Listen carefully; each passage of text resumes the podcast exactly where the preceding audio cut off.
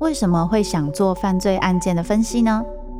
我不是要去讨论其中的猎奇性，这些犯下重大刑案的人，他们可能就是我们身边都会出现的一般人，只是因为发生了一系列的无法承受之重，最终被内心的怪物所吞噬。在这些悲剧性的案件中，你可以看见人性与心理的辗转坠落或求生。与你我都可能经历的深渊。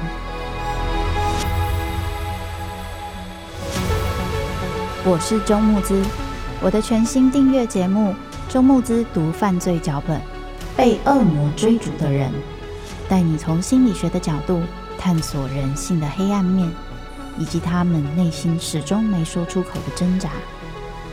现在就到 Apple Podcast 以及静好听，搜寻。周慕之读犯罪脚本，被恶魔追逐的人。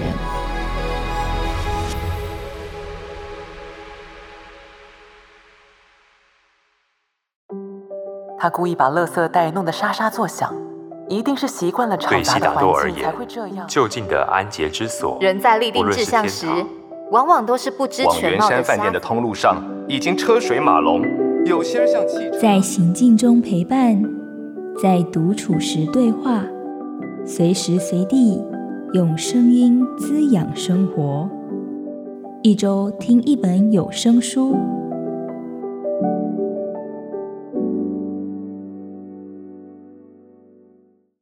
欢迎收听由静好听制作的《一周听一本有声书》。我是静好听产品企划云野，今天要跟大家分享的有声书是《香江神探》。福尔·自摩斯。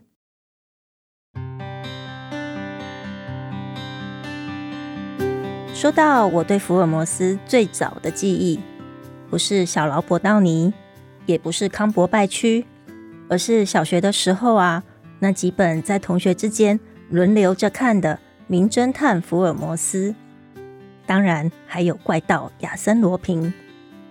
这些并不是学校指定的课外读物。可是啊，诡谲多变的侦探破案情节，就是能勾住孩子的心。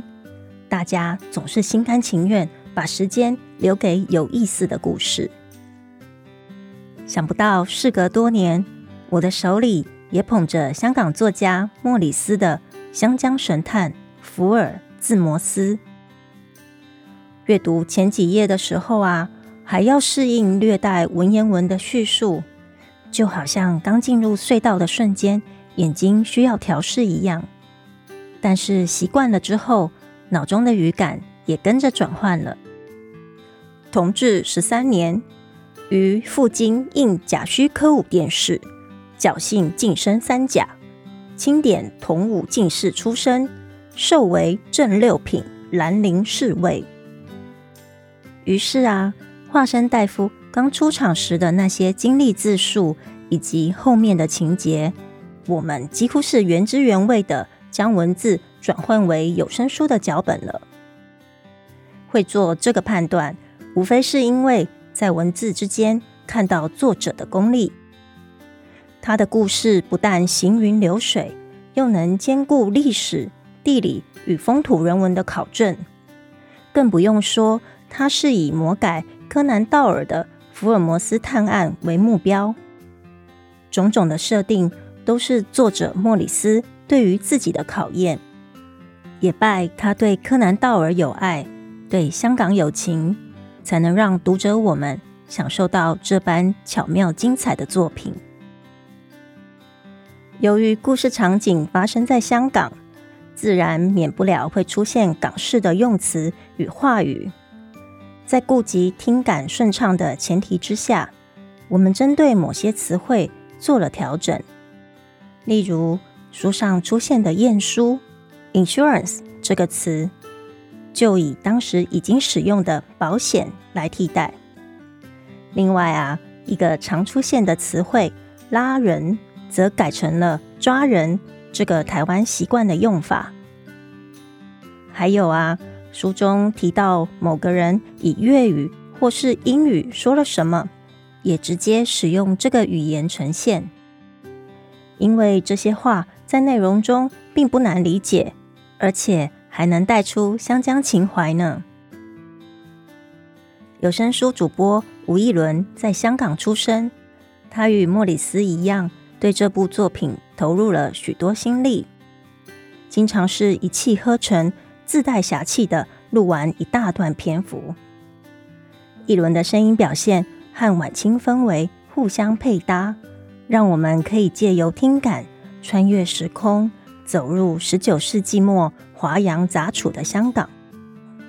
因此，侦探福尔的机智，化身戴夫的耿直，以及每一宗探案曲折的解谜过程，就这样烙印在我的脑海，成为新的记忆了。接下来，就让我们来听听由声音主播吴一伦所诠释的《湘江神探福尔字摩斯》。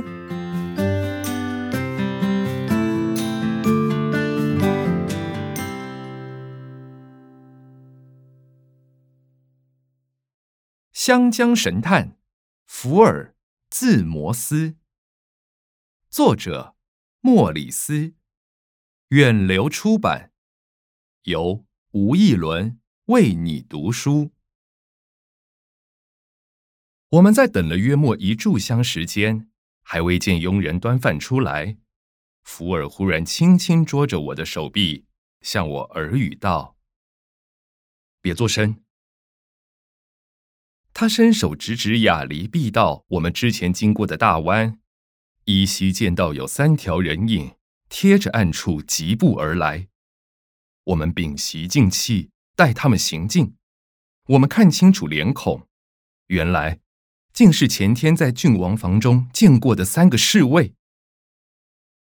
英人在香港实施宵禁令多年，华人在入黑之后必须携带灯笼，方可在街上行走。而且过了十点之后，除非像福尔和我般持有许可证，更是严禁出外。这三人并未带备灯火，虽可说也许初来辅道，未曾入境问境，但又看到他们皆穿着紧身黑衣，行迹鬼祟，其实必定是故意犯禁，意图不轨才对。不一会儿，侍卫们已经近在咫尺。我还害怕他们会选择我们所在之处来藏身，但为首身形最剽悍的尉迟宝林环顾四周，确定无人之后，便向其余两个侍卫打个手势。那两人马上左右包抄，从屋子两侧迅速绕到洋房后面，而尉迟宝林自己则悄悄走到正门，在门旁蹲下静候。我忍不住低声问福尔：“他们怎会知道爱爱莲在这里？”福尔自怨道：“都是我失策，他们一定是暗中监视我们住处。昨天下午我离家之后，便跟踪我来到这里。他们也有几下子，竟没让我察觉。”我问：“那么我们怎么办？要是给他们认出？”还未说完，突然听到屋内一声尖叫，噼啪声戛然而止。只见女佣从后面厨房惊慌失措地奔出大厅，之前绕到屋后的两个侍卫随后追出，其中那天戴着红元宝脸谱面具扮演严佩维的一个，竟然一掌劈向女佣后脑，女佣应声倒地，不知是生是死。福尔看见，勃然怒道。岂可伤及妇女？说着，便拿起挂在腰间的短棍冲了出去。他打开铁皮灯笼的罩子，把守候在洋房大门外的尉迟宝林照个正着，压低嗓门变了声音，用粤语大喝道：“差人，大胆贼佬，即刻投降！”尉迟宝林想不到这么快便有巡捕出现，猝不及防。福尔已抢步上前，向他迎头挥棍。这人也反应得快，及时举臂挡格。怎知福尔挥棍只是幌子，另一只手里的铁皮灯笼才是实招。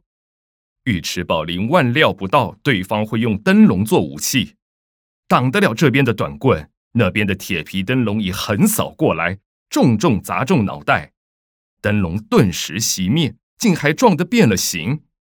这时我也赶了过来，海盗福尔这一击必定会把他打晕。谁知尉迟宝林异常硬朗，居然没有倒下，反而怒吼一声，奋力狂挥双拳，看似是通臂披挂的门路，虎虎生风，迫得福尔退后几步。我正欲跟福尔联手对付这家伙，但他却向我喊道：“快入屋救人！”说着，丢下烂了的灯笼，施展八卦掌身法跟尉迟宝林游斗。我听他这样说，马上直奔到洋房大门，却发现是锁着的。这时从窗子望进屋内，看见爱爱莲在大厅里，竟已跟另外两个黑衣侍卫大打出手。想不到他武功不弱，而且还不知从哪里抽出了一把长剑，攻守自如，让两个手无寸铁的对手埋不了身。我急忙绕到屋后，洋房后面有个小园子。这时正好见到爱爱莲提着剑从后门逃了出来，左手还抱着一个紫檀木盒，分明便是对方要抢的东西。说时迟，那时快，两个黑衣侍卫紧随着他也追进了后园。我手里还提着铁皮灯笼，便举了起来，直照侍卫，学着福尔的口吻，用广东话喝道：“差人，即刻投降！”为首的侍卫是严佩维，这人反应奇快，右手向我一扬，我只见眼前有件暗器一闪，也看不清是飞刀还是飞镖，及时用手里灯笼一挡，只听见当啷一声，镜片破碎，灯光熄灭。我怕他再放暗器，情急之下便把灯笼用力扔向严佩维，陈氏冲前挥棍跟他搏斗，而另一边厢。余下那个戴过蓝尖三块瓦脸面具的蒋青，亦截住了爱爱莲，死缠烂打，防止他脱身。几个侍卫所练的拳法都不同，跟我对敌的严佩维使用的是八闪十二翻的翻子拳，左摆右直，高窜低戳，叫人难以捉摸。我虽有短棍在手，算是有点优势。但碍于几年前肩腿受过的战伤，功力大打折扣，身法又不及对方灵活，所以占不到上风。斜眼偷望蒋青与爱爱莲战况，只见蒋青所使的是善于近身埋战的八极拳，连串挨靠挤撞、肘膝并用的闯步快攻，但碍于对方有长剑在手，始终抢不入爱爱莲内门。反而爱爱莲带的敌人招式已老，一声骄喝，反手围攻，连环出剑，蒋青招架不及，臂膀上划破一道深深伤口，顿时血流如注。可是爱爱莲顾此失彼，攻势太过凌厉，一击得手之际，抱着的木盒却不慎脱手，丢落地上。想听爱听就在静好听。